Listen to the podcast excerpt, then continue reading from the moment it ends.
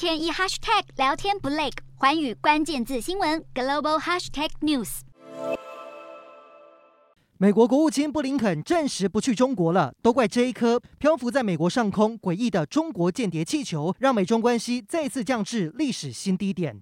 围堵中国的野心，早在川普时代就开始发酵。无论是挥起关税大刀，砍到刀刀见骨的贸易战，又或者情势紧张的台海问题，都让美中关系逐渐脱轨。即便轮到拜登当家，在中国迟迟不愿谴责俄罗斯入侵乌克兰，让双方越走越远。直到二零二二年，美国总统拜登和中国国家主席习近平在 G 二十峰会举行场边会晤，似乎让美中剑拔弩张的关系稍微趋缓。拜登和习近平都认同要避免冲突，美国国务卿布林肯也因此在此基础上努力，所以打算访问北京，看能否扭转关系。如今，一颗被美方视为禁雷的气球，让双边关系再次退回原点。传出可能访问台湾的美国众议议长麦卡锡，已在推特批评中国公然无视美国主权，是一种破坏稳定的行为，必须加以解决，并且呼吁总统拜登不能保持沉默。同样与台湾友好的参院情报委员会副主席卢比欧认为，中方意图羞辱美方，展现自身力量，